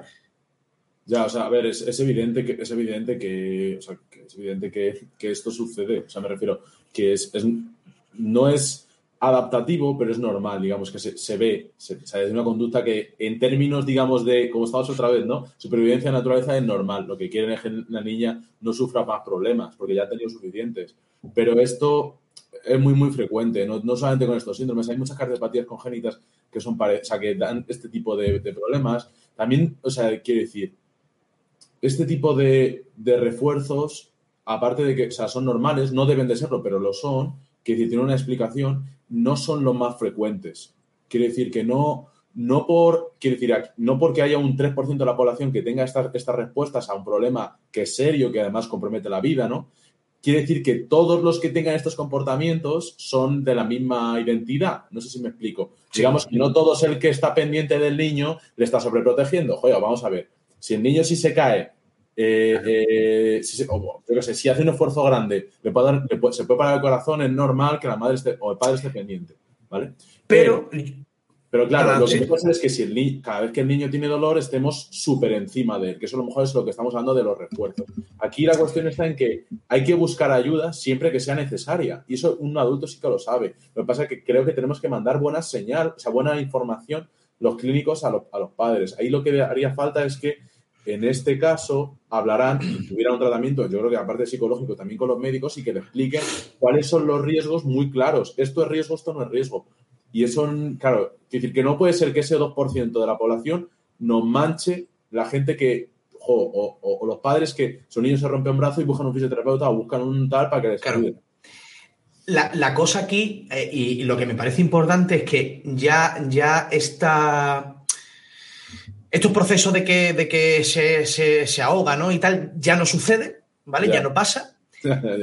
y, y, al final, cada vez que tiene dolor con cualquier cosa, todo esto como, como que se traslada, ¿no? Ellos hacen una, traslación de eh, cómo me comportaba yo, qué es lo que hacía cuando mi hija tenía esto, lo hago exactamente igual, cuando la niña se queja, porque el problema está en que la educación en este aspecto referente al dolor que han tenido con su hijo mayor no es el mismo que el que tienen con la niña. Como hablamos, ¿no? Entiendo que es normal, ¿no? Pero para, yo lo cuento para, para hacer una diferenciación que un niño es muy, muy, muy, muy moldeable por los padres, por, por, el, por el concepto que tienen los padres sobre y también eh, que, todo, que, se está dejando pasar por harto por no irme al entorno, sino por hacer otra vez de abogado del diablo. Es que un niño y una niña no son iguales. Y es que la genética de un niño no es la misma que la genética de una niña, por mucho que sean hermanos, y se saben que eh, el componente social, en este caso de esta niña de habilidades sociales, es totalmente diferente. Hay que cambiarlo, ¿eh? pero eso, pero eso es, eso es individual del sujeto. Pero yo te hablo. yo aquí creo que el gran problema está, y me gustaría saber la opinión de Guille, ¿no? Como que. me voy a meter en un tema, pero bueno, es que me da igual. Mm, todo es constructo social. Es decir, hemos llegado a un punto donde el género, ¿vale? Que no el sexo, es constructo social. Claro, es que decir que todo, o sea, me refiero aquí, esto, es, esto es tremendo, claro. O sea, a ver, el problema de esto, Álvaro, yo lo que tengo, lo que, lo que he estado observando en los últimos años es que eh, tenemos cambios, o sea, a partir de lo que os decía, ¿no? ¿Por qué a partir de los, de los 12, 13, 14 es donde yo pongo el punto de diferenciación? Porque hay un desarrollo hormonal. ¿Y esto por qué cambia? Bueno, dos cosas. La primera es, evidentemente, por un desarrollo, digamos, fisiológico, que, digamos que tiene una, una, una respuesta, ¿no? A, la naturaleza, que yo diría que sí que es importante, pero no es lo, no digamos que es lo más importante. Tiene, hay respuestas que son interesantes, pero el condicionamiento social es que es dramático, porque realmente las, digamos, las respuestas que reciben esto, en este caso son las niñas con respecto a los niños y los niños con respecto a las niñas, sí que condicionan enormemente las respuestas hacia el dolor. No tanto que sientan o no sientan dolor, sino las respuestas que dan hacia el dolor. Y esto, para nosotros es lo más importante porque nosotros medimos conductas. Y esto es súper importante. ¿Por qué digo esto? Porque tenemos dos respuestas. Ni uno ni es mejor ni peor. Digamos, ni uno es más peor que el otro, no que los dos sean malos. Los dos son peor, los dos son malísimos. El primero es una etiqueta, voy a ser muy generalista. A las niñas normalmente se las, no se las sobreprotege, sino se les dice que son menos capaces de hacer cosas.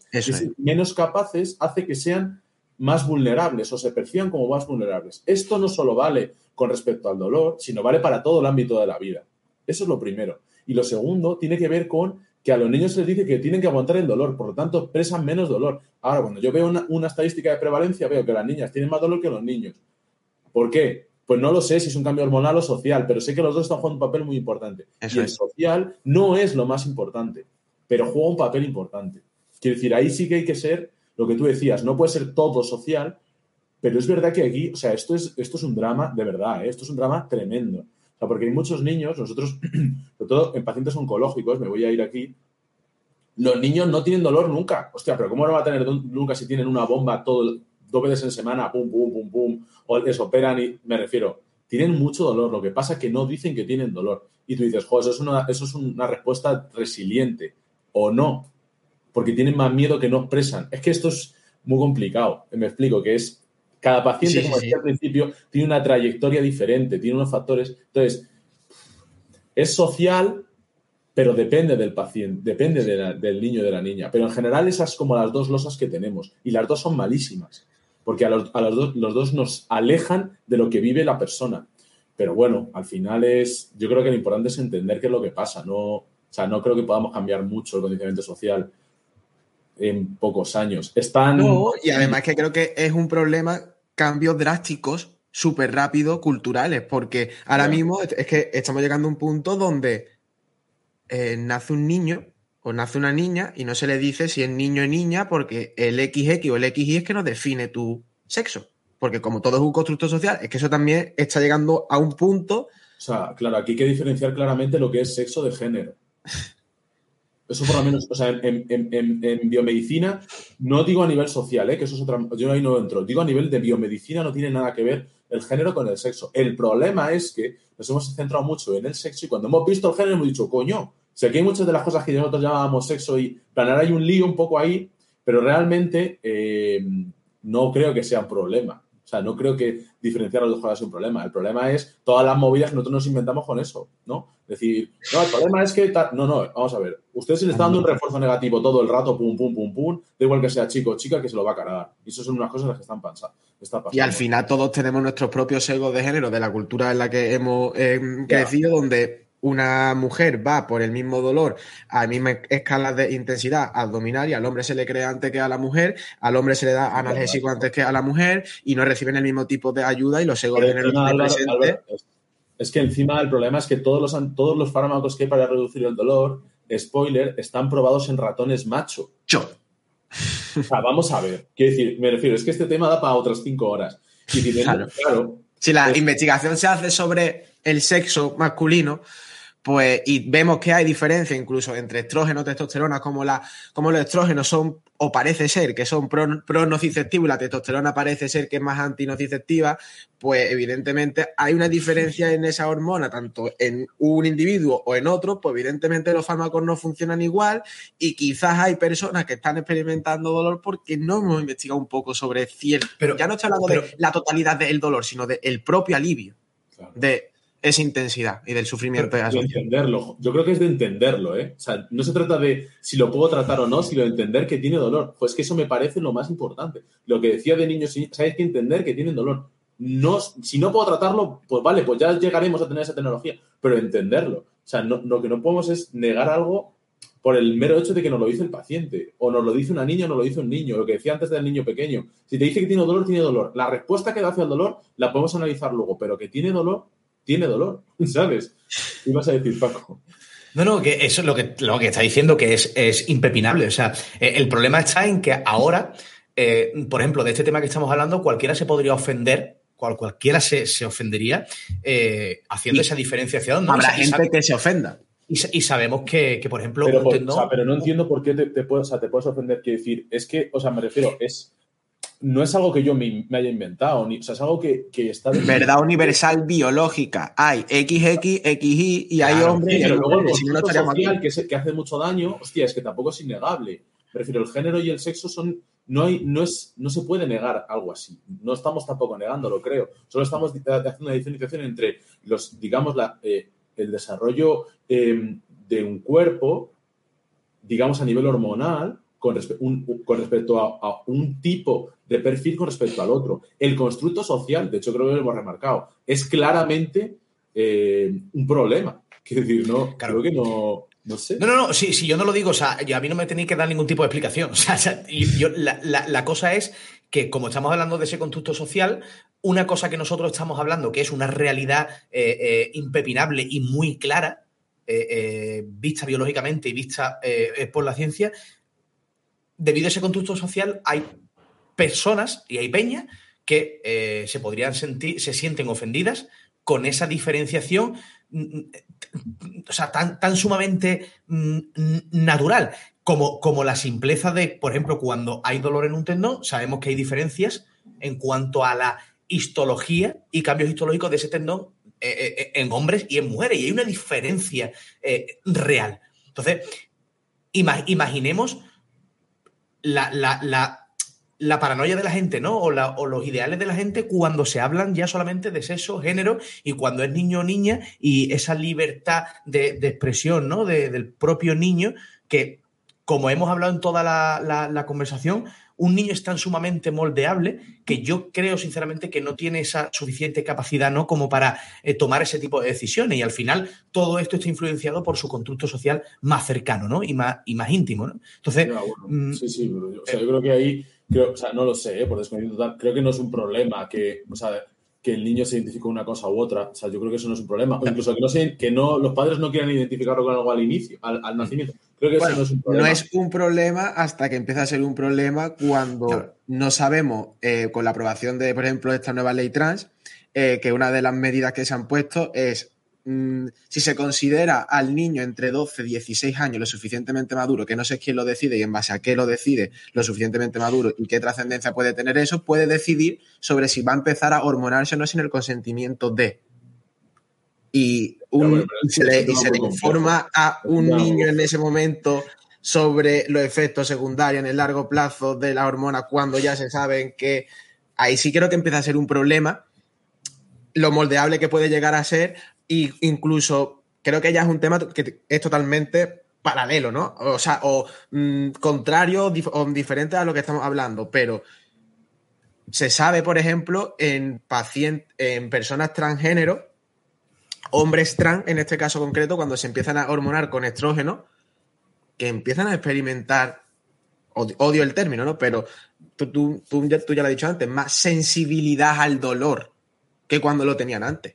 Y ahí quizás también da muchas pistas entre la diferencia entre... Sí, hay muchas cosas, me refiero. Si es que al final esto también, yo creo que se está un poco pues intentando buscar soluciones a muchos problemas, que a lo mejor unas soluciones son pues más por un lado, otras por otro, yo que sé, no creo que no creo que eh, tengamos suficiente conocimiento como para saber cuáles son, digamos, las respuestas hacia una cosa o la otra. Pues bueno, se intenta hacer cosas y habrá gente que le guste, gente que no. O sea, esto seguro que a nadie, a toda la población le va a gustar. Es una cosa que a unos más, a otros otros. Al final tampoco tenemos suficiente ciencia como para decir si está o no está bien. Es que esto no es tan fácil. Al final es un problema social que la ciencia a los problemas sociales puede poco hacer y creo que al final, pues bueno, hay que decir, la decisión es que Hay que ser un problema en cuanto a la investigación y sobre todo no me refiero tanto en España porque no tengo tanto conocimiento aquí de más y eso, pero yo sí he visto un cambio a nivel de la orientación en cuanto a investigación en Estados Unidos sobre todo, que mm, han empezado a incluir, sobre todo en las ciencias sociales, un tipo de investigación que no se basa en nada, simplemente por la ideología que están intentando imperar eh, por cierta minoría de más y eso, en el que hay ahora mismo un vacío donde ya no interesan las verdades universales y, ya, la ciencia y eso ya no interesa, ya lo que interesa es tener em, ideología suficiente para poder defender en base a ciencia, que no es ciencia, tu postura. Y por eso eh, hay un estudio que publiqué el otro día que me hizo muchísima gracia, donde vieron, dice, vale, vamos a ver todos los vacíos legales que hay ahora mismo aquí, todos los vacíos que hay en ciencia, y voy a decir ahora que el pene es un constructo social. y me lo van a admitir en una revista científica utilizando evidencia científica publicada, que evidentemente es una evidencia científica vacía. Que no, pero está adaptada ¿por qué? Por tú, tú que investigas lo sabes. Por el dinero, por los mm, intereses mm, secundarios que hay ahí, y después, cuando se lo aceptan, dicen los propios autores, oye, que esto es broma, que solamente queríamos demostrar cómo hoy día en ciencia se acepta cualquier realidad, y ahora tú, que no tienes ni pensamiento crítico ni nada, te lo tragas. Pero no es nuevo, Álvaro, me refiero, o sea, es que, claro, aquí igual si nos, si nos escucha algún paciente se va a alarmar, pero esto no es nuevo, me refiero. Esto ha sucedido con los, anti, con los eh, no, sí, sí, hecho de... hipertensivos, esto ha sucedido con los, eh, con los opioides, esto, esto, esto incluso con las píldoras anticonceptivas, me refiero. No es nuevo, que los intereses, digamos, económicos o sociales, políticos, influyen en la generación de ciencia, lo es. De ahí a, em, a, tener respuestas a cosas que nos, que nos están planteando hoy en día, pues, pues, ya no lo sé. El problema está en que la sociedad siempre va más rápido, por suerte, que el, que el conocimiento. Si fuera al revés, estaríamos un poco, un poco mal. Entonces, bueno, al final se plantean problemas a los que no tenemos muchas respuestas.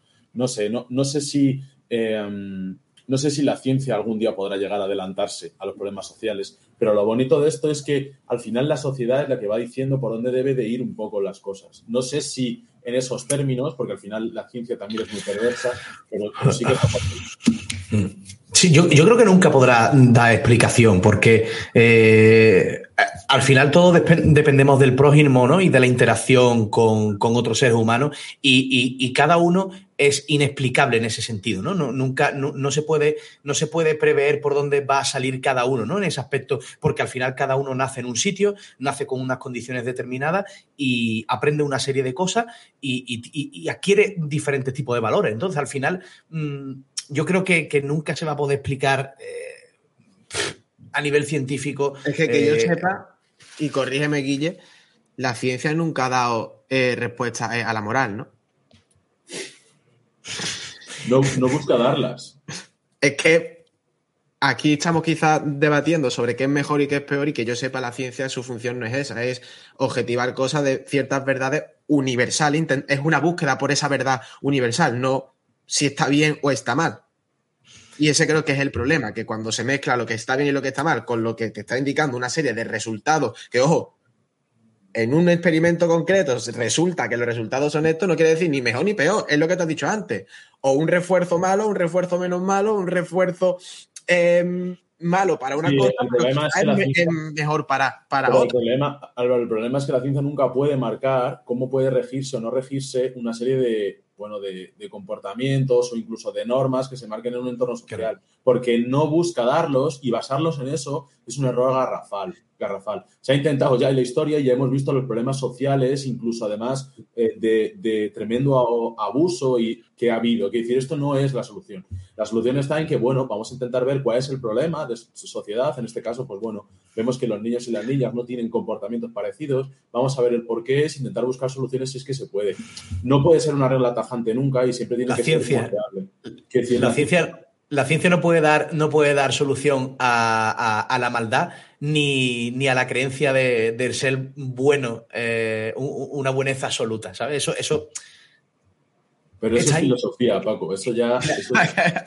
no, no, pero al final, al final estamos hablando de, la diferenciación, ¿no? Entre, entre bien y mal, lo que es correcto, lo que no es correcto, eh, y, cuántos intereses hay para todo esto bajo nuestro modelo de lo que es. Es que esto es lo más peligroso, es bajo nuestro modelo. Nosotros creemos que la ciencia es la que nos debe de dar muchas respuestas. Está bien, pero habrá gente que no lo crea igual, ¿vale? Pero, pero al final nos basamos en lo que nosotros, en nuestro, en nuestro marco, en nuestra cabeza, está bien o está mal, pero no es lo que está bien o lo que está mal, es lo que nosotros Eso es, lo que ahí es donde quiero ir.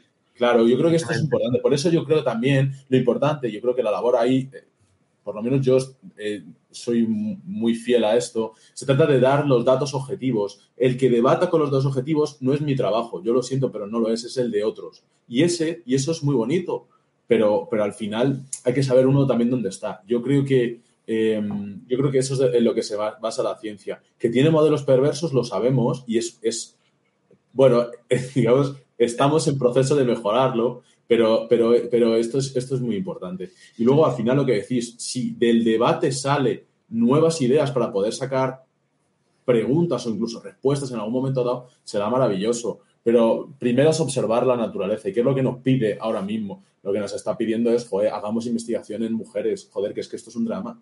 Esto es un drama. Hagamos investigación en niñas que no tenemos nada, hagamos investigación en, niños, a ver qué pasa, por qué tiene esas respuestas, y luego, por último, hagamos investigación en los padres si creemos que esto es interesante. Pero lo importante, joder, es dar respuesta a este problema. Y, no, y no sé yo si estamos en esta línea, quiero decir, eh, lo que decís, estamos muy en yo voy a vender mi peli, y, hay gente que vende pelis muy buenas, pero también hay que vender una peli que a la gente eh, le guste y lo compre. Y esto tenemos que también seguir trabajando. O sea, quiero decir, esto no podemos tener investigación. Claro, ahora los de básicas se me, mata, me, me, subirán al cuello, pero no podemos tener solamente investigación en ratones macho, se está haciendo en, ya en, en, ratones hembra, ni tampoco podemos tener investigación solamente en, en, niños o solamente en niñas. Hay que hacer un poco de todo. Quiero decir, yo creo que va un poco por esa línea la nueva tendencia. Siempre que dentro de unos marcos un poco, pues bueno, eh, bueno, con certezas, pero esto es un No, y además, sobre todo, que es una gran realidad que el dolor crónico, eh, por ejemplo, en adultos afecta más a mujeres que a hombres. Eso se sabe, pero también es cierto otra cosa que... Pero porque no conocemos cómo afectan a los hombres. Es que esto podemos... Es que ahí es donde, exactamente... ¿Por qué las mujeres tienen más dolor menstrual? Esto es un drama, o sea, que decir, también, ¿por qué, tiene, ¿por qué nadie ha investigado esto? Es que, o sea, joder, es que, me refiero, esto da para un montón. ¿Y por qué las niñas, y por qué las niñas tienen respuestas eh, diferentes a, digamos, a la relación con los padres? Y sobre todo, Guille, y es una cosa yo he hablado en muchas ocasiones, lo he hablado también con Paco en otras entrevistas y eso. Eh, yo este año no, pero el año anterior y también el año de la pandemia, yo experimenté un aumento en mi, pero esto es anécdota personal, ¿eh? en consultas de prevalencia de hombres con dolor crónico. o sea, es que tenía sobre 10, 8 eran hombres y 2 mujeres con dolor crónico. Entonces, a mí lo que me hace pensar es que el dolor crónico en hombres siempre ha estado ahí, pero ese constructo social, todo lo que se nos ha enseñado, ese estoicismo más imperante en hombres y demás, el mostrar esa vulnerabilidad, y de hecho esto sí está estudiado, que una persona que tiene, o sea, un hombre que tiene dolor crónico, eh, lo que más le hace sufrir es su pérdida de masculinidad y de virilidad. Es que... Pero esa está creada antes, o sea, es el... Eso es, eso es, eso es. Claro, yo creo que por eso, por eso esto, o sea, por eso que decías, el constructo social es importante, pero casi es más importante saber eh, cómo interacciona, porque modificarlo está, se está trabajando, pero es complicado, pero sobre todo saber cómo interacciona para, valor, para tenerlo como una variable más, ¿no? Como valoramos, oiga, pues es que usted ha sufrido un trauma, un abuso en la infancia, pues bueno, también es que usted a lo mejor le han reforzado que no vale para nada o que su trabajo o su vida va en relación a otra persona y esto no es así. Entonces, o igual usted lo que no tiene que hacer es eh, callárselo todo y tiene que buscar ayuda. Y eso, lo que dices, ¿no? Después de la pandemia ha dado un boom. El otro día hablaba yo con, con, con Álvaro Hidalgo y Rubén Hernández sobre este tema y cómo después de la pandemia han, florecido muchos problemas que estaban, pero no estábamos viendo. Lo que pasa es que hay grupos de población que han dicho, joder, que yo tengo un problema, como tiene que ver con la salud mental, como tiene que ver con el dolor crónico en adultos. He parado, pues me he escuchado, me, han encerrado y me ha dado tiempo a pensar y, me he dado cuenta de que estaba eh, apartando la mirada de unos problemas. Yo aquí, por transmitir un mensaje de esperanza y para ir zanjando, eh, hay esperanza. O sea, es, decir, eh, mm, hay muchas cosas que no sabemos, pero hay muchas cosas que sabemos y sabemos cómo ayudar a las personas, eh, pese a desconocer el porqué exacto de todas las cosas. Claro, pero, a ver, pero yo creo que lo más importante es saber que conocemos mucho menos de lo que desconocemos. O sea, nunca mm. vamos a saber más de lo que desconocemos. Eso es imposible. Quiero decir, entonces estamos siempre, la historia siempre hemos estado en este punto nunca conocemos más de lo que vamos a desconocer. Por lo tanto, lo que conocemos, pues está bien, pero no podemos centrarnos en lo que no conocemos, porque entonces nunca, nunca podemos... Nunca es que cuando conoces una cosa, desconoces 500 aristas que te salen de ese nuevo conocimiento. Ahora, con lo que hablábamos de la inteligencia artificial, bueno, no tengo ni puta idea, porque es que ahora se abre otro campo. Y también que eso está generado por seres humanos en base a los datos que nosotros introducimos, que esos datos también pueden estar equivocados. Pero es lo mismo, son herramientas que nos hemos creado. Si es que no, cambia tanto, lo que pasa es que nos dan respuestas, pero problemas como entonces las preguntas, que ese es el, gran denominador desde, desde principios del siglo XX. Todas las herramientas que hemos generado son para que nos den respuestas, pero tenemos que saber hacer buenas preguntas y eso es lo, más importante. Yo creo que eso es lo que tenemos que trabajar. La inteligencia no deja ser otra herramienta, como lo fueron las máquinas, como lo fue el ordenador y ahora la inteligencia artificial. ¿Te, mola? Sí, incluso, Incluso, incluso hay exceso eh, hoy día de, herramientas, ¿no? Y muchas veces simplemente con, dejarlo estar, ¿no? Y, vivir esa experiencia de dolor que, también es importante, ¿no? Eh, puede ser suficiente, ¿no? Hoy en día nada más que buscamos cómo quitarlo radicalmente eh, y hay 200 millones de, herramientas, pero al final te das cuenta que la gran mayoría no, no funcionan, ¿no? Si, no se hace con un cierto sentido. Eh, yo al final, tenemos mucho desconocimiento de todo, pero yo creo que hay muchas cosas que, sabemos que funcionan y que se pueden hacer y que, que ayudan, ayudan mucho, ¿no? Que yo creo que en eso es lo que, en lo que nos podemos basar, ¿no? Independientemente de, de cuánto desconocemos o lo poquito que conocemos, de aquello poquito que conocemos sabemos que hay cosas que, que mejoran ¿no? la calidad de vida y se pueden cambiar muchas cosas y, yo creo que al final con eso no tenemos que quedar, ¿no? Eh, ayudar, ayudar lo máximo posible en lo que, en lo que se pueda, ¿no? Porque nosotros tendremos, tendremos gran parte ¿no? de, de, ese cambio, pero al final la persona en sí, ¿no? Es la que tiene el resto de la parte del cambio, ¿no? Mm. Fíjate, yo creo, Paco, y, creo, que, creo que es un buen resumen de lo que hemos estado hablando. Lo más importante, si lo llevamos al campo en el que estábamos hablando, que es en niños, lo más importante es dejar de, estoy yo pensando, dejar de hostigarnos, es decir, dejar de pensar como padres que lo estamos haciendo mal, dejar de pensar como clínicos que lo estamos haciendo mal, dejar de pensar como investigadores que lo estamos haciendo mal. O sea, no, no. Estamos haciendo lo que podemos con lo que tenemos. Lo que hay que hacer es lo que sabemos aplicarlo. Que esto es súper importante. Que tú decías, tenemos herramientas, vamos a usarlas. Entonces, si sabemos que los niños sienten dolor, como, como comentaba, pues vamos a creerles. Si sabemos que hay intervenciones que pueden producir dolor, no vamos a usarlas. Si sabemos que hay diferencias entre un niño de menos de 8 años y un niño de más de 8 años, vamos a tenerlas en cuenta. Y si sabemos que además hay diferencias entre chicos y chicas, entre niños y niñas o entre mujeres y hombres, vamos a tenerlo en cuenta. A partir de ahí podemos mejorar muchísimo este problema. No lo he comentado, pero sabemos que la, prevalencia, vais a alarmaros, pero la prevalencia de dolor persistente en la infancia es cercana al 40%, entre un 35 y un 40. Y tú dices, los datos están sesgados, puede ser, pero si tú le preguntas a un niño cuánto tiempo lleva con dolor, si es de más de tres meses, cuatro de cada diez te van a decir que tienen dolor desde hace más de tres meses. Y solamente 5, un 5%, ¿vale? En torno a, pues bueno, uno de cada diez o, algo menos, algo menos de uno de cada diez, te va a decir que tiene un gran problema con el dolor. ¿Cuál es el problema? Que este es el mayor detonante de discapacidad en la edad adulta. Eso ya hay estudios de longitudinal. Y por último, una lesión musculoesquelética es lo que evita, digamos, con lo que saca de la actividad física rutinaria a un adolescente. ¿Qué quiere decir eso? Que al final, todos, casi todos los adolescentes que dejan de hacer deporte amateur, que es principalmente lo que se hace, dejan de hacer deporte amateur en torno a los 20 años porque han sufrido una lesión de la que no se han curado. Y sabemos que en pacientes con dolor crónico, el mayor, digamos, la mayor herramienta que tenemos para mejorar la vida es actividad física. Pues entonces yo lo veo un poco sencillo. Vamos a intentar evitar que los adolescentes dejen de hacer actividad física y vamos a promocionar un buen tratamiento en esta línea. Es relativamente sencillo el problema. Es aplicar lo que conocemos y dejar de hostigarnos.